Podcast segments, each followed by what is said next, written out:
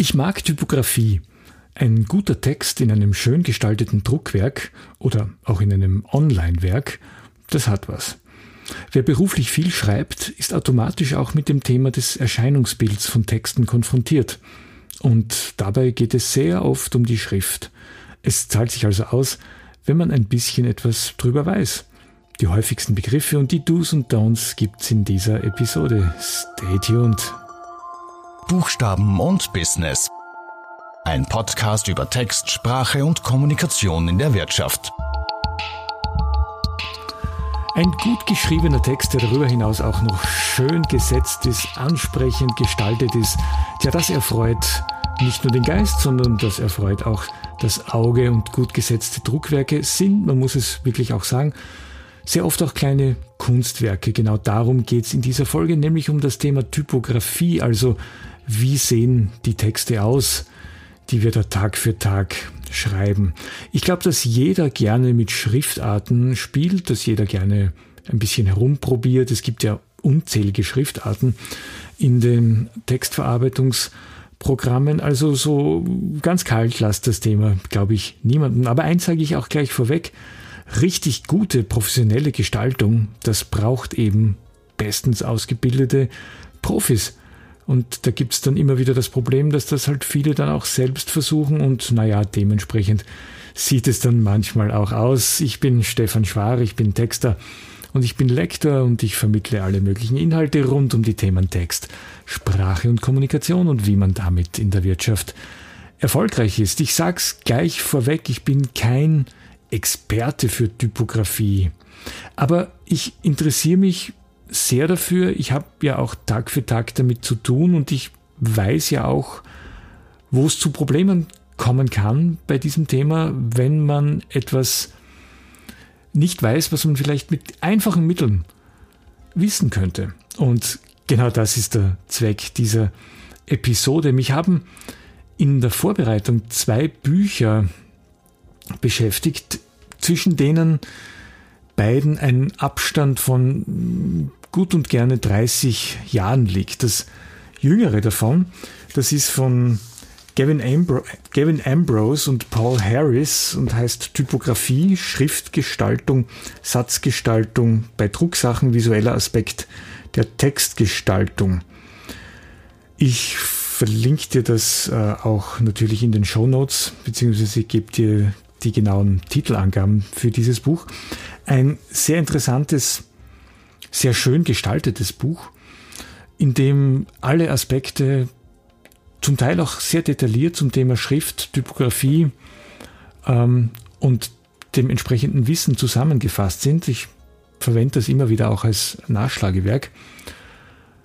Und das zweite Buch, das stammt aus dem Jahr 1975, das ist das Sprachbastelbuch. Das war hier in Österreich eine sehr bekannte und ich glaube auch beliebte äh, Lektüre für Kinder im äh, Volksschulalter, also so zwischen sechs und zehn. Und ich habe das auch gehabt, dieses Buch, und ich habe das wirklich geliebt. Da waren Texte drinnen, die waren lustig, die waren lustig geschrieben, es waren lustige Zeichnungen dabei, es waren lauter Dinge drinnen, die man eigentlich sonst nicht tun durfte. Es haben Buchstaben bei den Wörtern gefehlt, weil sie die Hexe Ene, Mene, Pene gestohlen hat und solche Sachen. Also sprachliche Anarchie. Und ein interessanter Aspekt dabei war auch, dass diese Texte sehr unterschiedlich gesetzt waren, also dass sie unterschiedliche Schriftarten hatten. Und da habe ich zum ersten Mal so ein, eine Ahnung davon bekommen, was es bedeutet, wie ein Text gesetzt sein kann und wie er dann optisch auch ausschaut und dass es nicht egal ist, wie er auch wie er ausschaut, weil auch das Information transportiert und letzten Endes den Wert des Gesamtproduktes steigert. Es geht ja nicht darum, dass man die gegeneinander ausspielt. Es ist weder der Text wichtiger noch die Grafik wichtiger bei schönen Druckwerken, ähm, sondern es ist eine Einheit. Natürlich in einem Magazin spielt der Text eine große Rolle. Das ist keine Frage. Aber der beste Magazintext heißt nichts, wenn er nicht auch schön gestaltet ist. Und genau das ist der Punkt, um den es heute in dieser Folge geht. Also ein typografisches Grundwissen zu vermitteln, ähm, das beiden hilft. Das den Buchstabenexperten hilft, also den Schreiberinnen und Schreibern oder auch Leserinnen und Lesern, wenn man zum Beispiel Korrekturarbeiten macht, das aber gleichzeitig auch der Grafik hilft, also den Grafikerinnen und Grafikern, weil die ja eben auch eine Einheit bilden, so wie das Produkt, das sie produzieren. Und Typografie ist dabei ein ganz besonders wichtiges Element. Wer viel darüber weiß als Schreiber, als Texter oder als Lektor, der hat keine Probleme dann auch bei der Zusammenarbeit, weil man versteht, was Grafiker meinen und man weiß, was sie meinen, wenn sie gewisse Begriffe verwenden. Denn in der Grafik, in der, im äh, Grafikdesign gibt es natürlich auch eine Menge Fachbegriffe. Ein paar davon möchte ich in dieser Folge auch kurz behandeln, ohne dass ich dazu ausführ zu ausführlich darauf eingehe, damit es nicht ähm, zu langatmig wird. Zu langatmig wird. Das, was alle kennen, das sind die Schriftarten. Also diese wunderbar einstellbaren, unterschiedlichen Schriften, die es in den äh, Word-Dokumenten gibt. Und da gibt es natürlich Vorlieben. Jeder hat so seine individuellen Vorlieben lieben für gewisse Schriften. Manche mögen diese Schrift lieber und andere wieder diese Schrift. Und da gibt es ja auch kein richtig oder falsch, solange die Schriftart gut lesbar ist und das erfüllt, was sie erfüllen soll. Schriftart, der Begriff Schriftart, der wird sehr oft gleichgesetzt mit dem Begriff Font, also die Fonts so als der englischsprachige Begriff dabei äh, sind die eigentlich gar nicht äh, ganz genau dasselbe. Ich zitiere jetzt aus diesem Buch Typografie.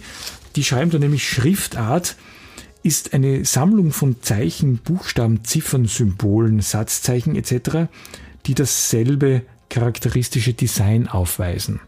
Also es geht um einen Satz von Zeichen, die alle irgendwie ähnlich aussehen und dadurch zu einer Schriftart gehören. Ein Font Hingegen, ich zitiere weiter, ist das eigentliche Mittel zur Herstellung einer Schrift, sei es ein Computercode, ein Lithofilm, Metalllettern oder ein Holzschnitt. Na, auch interessant.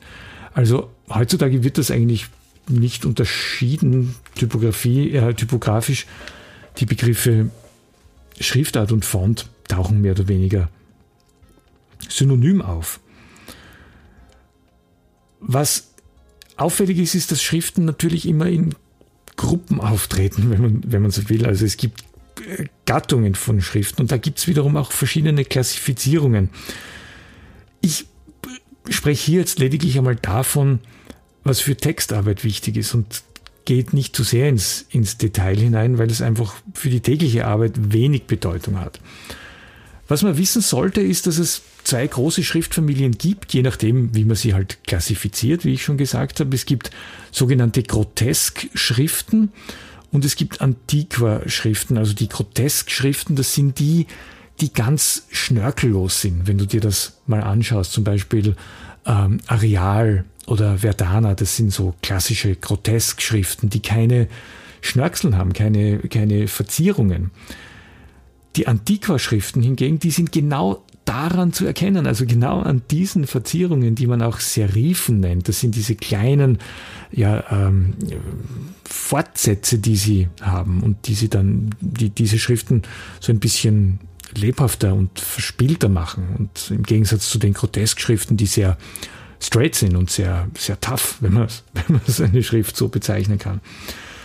Das kann man sehr gut sehen, wenn man einfach einmal beim, also wenn man genau hinschaut natürlich, aber wenn man in einem Word-Dokument die Schrift einfach richtig groß aufzoomt, da kommt man so richtig gut rein in diese Schrift und kann auch sehen, wie sie gestaltet ist. Und je weiter man da drinnen ist, desto mehr sieht man eigentlich an, an Details, was die Gestaltung dieser Schriften auch ausmacht. Die klassischen Schriften, die heutzutage verwendet werden in den Büros, in der Kommunikation, sind an sich ohnehin immer die gleichen oder immer, sie sind immer ähnlich. Es sind äh, so Schriften wie Times oder Times New Roman oder Areal oder Calibri ist jetzt auch sehr beliebt. Die mag ich übrigens auch ganz gern. Die verwende ich, verwende ich sehr gern. Ist eine sehr, für mich relativ elegante Schrift und ich habe die ganz gern. Und diese ganzen Schriften sind auch sogenannte Systemschriften. Die sind also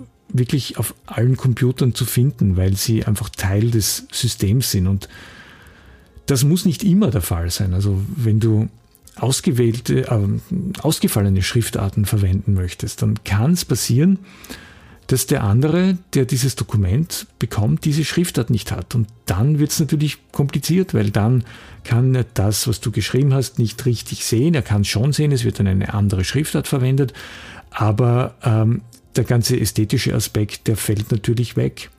Und das ist auch, wenn man korrigiert im, in, äh, in InDesign, also oder in InCopy, was, was ich immer wieder auch mache, da ist es total wichtig, dass ich auf meinem Rechner auch genau die Schriftarten habe, die in dem Produkt vorkommen.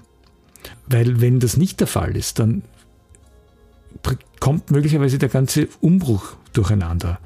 Und das ganze Produkt wird plötzlich unbrauchbar. Und das wollen wir natürlich nicht. Also Systemschriften verwenden. Die Liste ist ja ohnehin mittlerweile ganz, ganz lang. So in den Anfangszeiten der, der der modernen EDV, so, so wie das flächendeckend eingesetzt worden ist, das war ab, ab Anfang, Mitte der 90er Jahre, da gab es ja noch nicht so viele Schriftarten und in den Systemen und da war es auch noch viel komplizierter, Schriftarten auch zu installieren und das hat manchmal nicht auf Anhieb funktioniert diese Schriftarten, und das weißt du natürlich, die werden auch oft fett gesetzt oder kursiv gesetzt und das ist natürlich sehr, sehr praktisch. Es kann aber sein, dass das nicht immer ganz gut funktioniert. In den Layout-Programmen sind die fett gesetzten Teile eigene Schriftarten und auch die kursiv gesetzten. Das heißt, das sind eigene Schriftschnitte, die der Grafiker oder die Grafikerin auch dann einsetzt. Also die drücken nicht einfach dann auf F oder auf K für kursiv, sondern sie verwenden genau von dieser Schriftart eben den kursiven oder den fetten oder den, also bold, wie es auch heißt, oder semi-bold, genau diesen Schriftschnitt, der gewünscht ist. Das ist bei den Systemschriften meistens kein Problem. Da gibt es ja auch diese ganzen äh, Schriftschnitte ja auch gar nicht. Aber sobald man etwas ausgefallene Schriften verwendet, ist es notwendig, dass man diese Schriftschnitte dann auch hat und so verwendet. Also nicht einfach nur auf F oder I drückt, weil das schaut eigentlich wirklich nicht sehr, sehr schön aus. Ein zentrales Element beim Thema Schrift ist die Schriftgröße. So normal sind so 11 bis 12 Punkt, also PT abgekürzt. Das ist dann gut lesbar, wirkt nicht zu klein, ist nicht zu groß. Alles, was kleiner als 10 Punkte ist, das ist schon wirklich schwer zu lesen. Und was größer als 10 Punkte ist, ja, das mag vielleicht nicht immer allzu schön aussehen, aber zumindest kann man es lesen. Denn was man berücksichtigen muss beim Thema Schriftgröße, das sind natürlich die Menschen, die die Schrift oder den Text, das Produkt dann lesen. Und nicht alle Menschen sehen gut nicht alle Menschen können sofort erkennen, was vor ihnen geschrieben steht. Und da hilft man natürlich enorm mit einer Schriftart, von der man das Gefühl hat, ja, die ist nicht zu klein, weil das ja auch ein, naja, im, im Bereich des Designs eine, eine Serviceleistung auch ist, dass ich Texte produziere und gestalte, die wirklich von allen zu erkennen sind und, und zu lesen sind und gut zu lesen sind. Also bei der Schriftgröße einfach wirklich schauen, dass die nicht zu groß und nicht zu klein ist. Ich habe schon ein paar dieser Begriffe kurz angesprochen, diese Fachbegriffe aus der Typografie, die sehr oft herumgeistern und, und so oft so übernommen werden und wo man manchmal nicht ganz genau weiß, stimmt das jetzt so, wie ich das verstanden habe. Man will sich dann natürlich auch keine Blöße geben, aber ein paar sind wichtig, die man kennen sollte. Und ich versuche dir jetzt einfach ein bisschen hier auch dir näher zu bringen. Ähm, wichtig ist der Begriff der Laufweite. Die Laufweite, das ist der Abstand zwischen den Buchstaben.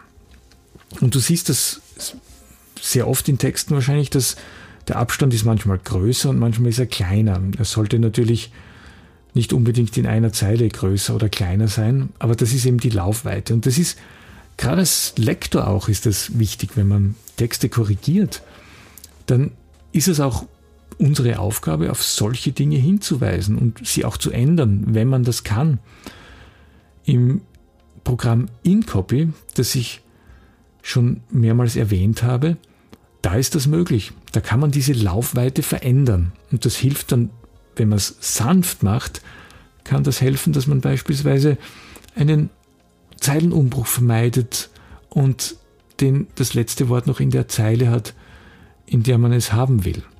Aber sachte, sanft verwenden, nicht zu wild Laufweiten verändern, weil das stört dann eben diesen gesamten Umbruch. Und da sind wir schon beim nächsten Begriff. Der Umbruch, das ist so der Überbegriff, wie ein Text angeordnet ist oder, oder wie, wie, wie vor allem wie er eben umbrochen ist, wo er abgeteilt ist und vor allem auch wo er abgeteilt werden darf und wo Text nicht abgeteilt werden darf. Da gibt es in der Typografie eine ganze Reihe von Regeln, die nicht mehr wirklich flächendeckend bekannt sind. Ich muss aber auch sagen, ich kenne auch nicht alle, aber auch daran liegt, dass ich, dass ich ja kein Grafiker bin, sondern Texter und Lektor. Aber so ein paar Dinge sind wirklich gut zu wissen, dass man beispielsweise Abkürzungen nicht abteilt, wie D.H. Also, dass dann das D in einer Zeile steht und das H in der nächsten Zeile. Oder zum Beispiel also das Z in einer Zeile und das B in der nächsten Zeile. Oder dass ein Prozentzeichen nicht plötzlich in der nächsten Zeile stehen kann, wenn die dazugehörige Zahl noch in der vorigen Zeile steht. Das kann man machen mit einem gesperrten Leerzeichen, das man in Word einstellen kann. Und ebenso ist es nicht schön, wenn man bei Adressen die Hausnummer auf der nächsten Zeile dann hat oder die Postleitzahl am Ende der Zeile und den Ort auf der, am Beginn der nächsten Zeile, also 8052, nächste Zeile, Graz. Das sind alles Umbruchfehler und da gibt es noch eine ganze Reihe davon. Die, du findest es übrigens ähm, auf einer sehr interessanten Website, die heißt ähm, typolexikon.de. Das sind alle möglichen Infos zu diesem Thema drinnen, unter anderem auch zu den Umbruchfehlern. Und je mehr Umbruchfehler in einem Text sind, desto, ja, desto weniger schön gestaltet ist der Text dann. Und äh, die Umbruchfehler sind so eine Art Gradmesser für die grafische Genauigkeit, für die Exaktheit und auch für das Wissen desjenigen, der diese Grafik gemacht hat. Weitere typische Umbruchfehler, und die sind sehr bekannt, weil sie sehr schräge Namen haben, das sind äh, die Hurenkinder und die Schusterjungen. Ja, ich, das ist jetzt wirklich nicht sehr PC, aber es heißt halt so, es ist ein Begriff aus der, aus der Druckersprache und die, die Schusterjungen, äh, die Arbeit im Keller, so kann man sich das merken. Äh, und dies, das ist eine Zeile, wenn du dir ein Buch, eine Buchseite vorstellst oder eine, zwei Buchseiten und wenn du auf der linken Seite unten eine Zeile hast, also einen Absatz und dann noch eine Zeile in diesem Absatz, dann ist es ein Schusterjunge. Wenn du auf der rechten Seite oben nur eine Zeile hast und dann, ist er der, dann kommt der nächste Absatz, dann ist es ein Hurenkind. Das gilt übrigens als wirklich schwerer grafischer Verstoß, kann man allerdings immer wieder auch beobachten, diese Fehler. Texte sind sehr oft in Blocksatz gestaltet oder gehalten. Der Blocksatz, das ist, wenn du eben diese klaren Seitenränder hast, im Gegensatz zum Flattersatz, wo es nur linksbündig ist und wo es auf der rechten Seite halt, je nachdem wie lang die Wörter sind, ein bisschen ausfranst. Das Problem dabei ist, dass bei dem Blocksatz natürlich immer wieder Abteilungsprobleme vorkommen. Und auch diese Laufweitenschwierigkeiten oder da entstehen sehr oft so große Löcher zwischen den, den Wörtern. Das entsteht beim Flattersatz nicht. Deswegen ist der Flattersatz eigentlich in der normalen schriftlichen Kommunikation viel besser geeignet als der, der Blocksatz, wenn du ein, einen Brief schreibst oder an, an jemanden. Also ich sehe da keinen Grund, warum man da einen Blocksatz verwenden muss. Ich wundere mich auch immer mehr darüber, dass es bei wissenschaftlichen Arbeiten der Fall ist, weil letzten Endes entstehen dadurch einfach so diese typografischen Probleme, diese, diese Umbruchfehler, diese riesigen Löcher zwischen den Texten, die nicht sehr, sehr schön aussehen. Das Layout an sich ist ein häufig verwendeter Begriff und ist nichts weiter wie der, der Grundentwurf eines, eines Druckwerks, also so wie es dann halt ausschaut. Und wenn man mehrere Seiten hat, dann empfiehlt es sich, einen Seitenspiegel zu machen. Da legt man dann fest, welches Thema auf welcher Seite behandelt wird. Das ist aber dann nicht zu verwechseln mit dem Satzspiegel. Der legt nämlich fest, wie der Text auf einem leeren Blatt angeordnet ist, wie die Seitenränder sind, also wie groß der Einzug ist, rechts, links, oben und unten. Und was auch sehr oft vorkommt, das ist der Begriff Blindtext. Ein Blindtext, kennst du wahrscheinlich, das ist ein Text, den Grafiker in ein Layout, also in einen Grundentwurf einfließen lassen, der aber nur so tut, als ob er eine Sprache wäre. Das ist so, eine, so ein Pseudo-Latein, das so irgendwie so die durchschnittlichen Längen von indoeuropäischen Sprachen nachahmt. Und damit man ein Gefühl bekommt, wie der Text dann grafisch und optisch auch aussieht. Auf eines möchte ich am Ende dieser Episode noch kurz eingehen, das sind die Sonderzeichen. Also all diese Zeichen, die keine sprachlichen Zeichen im engeren Sinn sind, wie beispielsweise Buchstaben, sondern so Zeichen wie Anführungszeichen oder Gedankenstriche oder Bindestriche.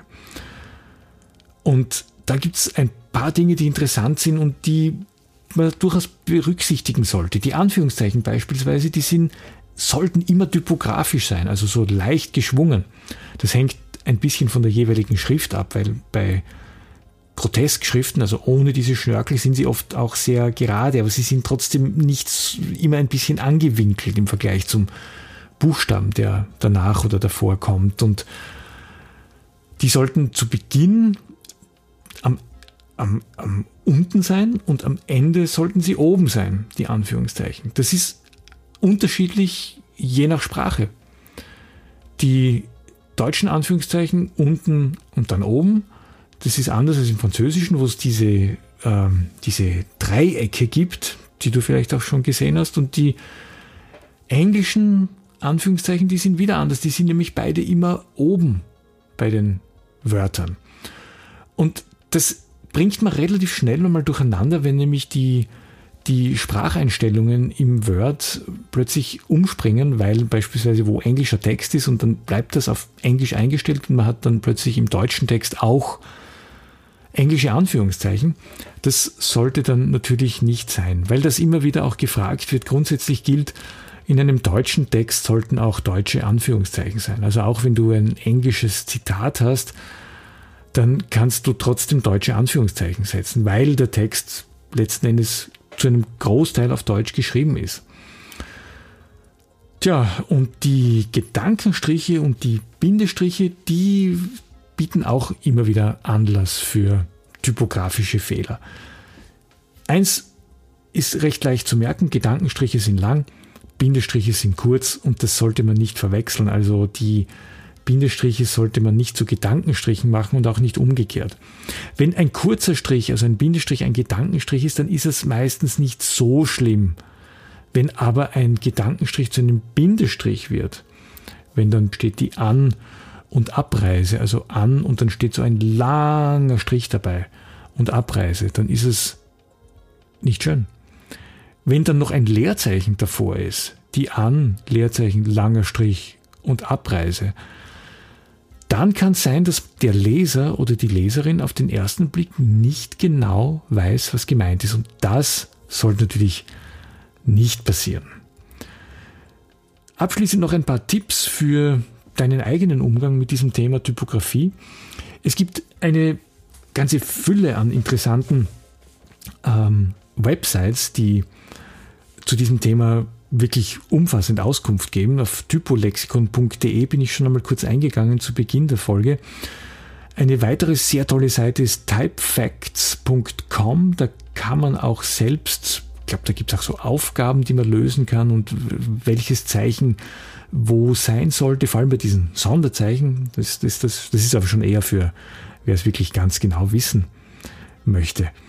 Als Texter sollte man immer versuchen, auch die grafische Umsetzung mitzudenken. Also zu versuchen, wie könnte das ausschauen, ohne dass man irgendwie etwas zu sehr vorgibt. Und eines sollte man auch nicht machen. Man sollte nicht anfangen, selbst herum zu formatieren und äh, versuchen, etwas zu gestalten, einen Folder zu gestalten, das womöglich auch im, noch im Word, das, damit kann ein Grafiker nichts anfangen. Da ist es gescheiter, man kritzelt irgendwas auf einen Zettel, also nicht irgendwas, aber so wie man sich das vorstellt, und hat ein wesentlich besseres Bild, weil die Grafiker das sich ja ohnehin vorstellen können, wie das gut umgesetzt aussehen kann.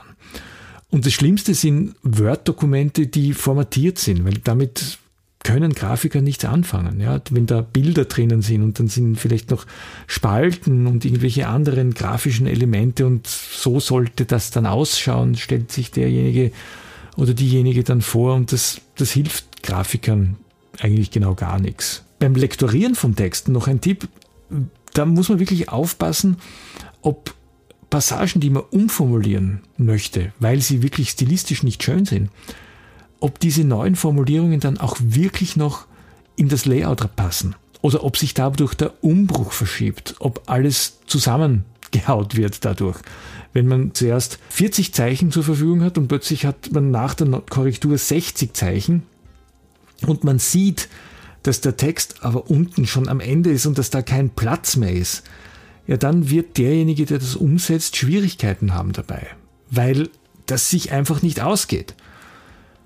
Als guter Lektor und als gute Lektorin denkt man das mit und schaut auch wirklich, dass sich die Korrekturen, die stilistischen Korrekturen, die man anbringt, auch tatsächlich ausgehen und dass daraus auch keine Folgefehler entstehen, denn das ist wenig vorteilhaft und das macht die Arbeit auch nicht leichter. So, wir sind am Ende dieser Folge zum Thema Typografie. Ich hoffe, ich habe alles berücksichtigt und habe auch irgendwie alles sagen können, was ich sagen wollte. Und das Problem ist ja dabei, dass du das natürlich nicht sehen kannst, aber vielleicht mache ich ja mal auch ein bisschen was auf Facebook dazu oder schreibe auch einmal einen, einen Blogbeitrag. Das ist eine gute Idee, einen Blogbeitrag zum Thema Typografie. Da sind wir auch schon beim äh, Blog, den ich dir empfehlen kann auf unserer Homepage www.art-literam.at. Dort gibt es eben Blogbeiträge zu allen unterschiedlichen Themen und vielleicht auch bald schon zum Thema Typografie, damit man auch was sehen kann zu dem, was ich da erzähle. Und wenn du willst, kannst du mir auch auf Instagram folgen, stefan.schwar. Ich sage vielen Dank, dass du heute hier dabei warst. Ich wünsche dir noch eine schöne Zeit. Bis zum nächsten Mal und ciao.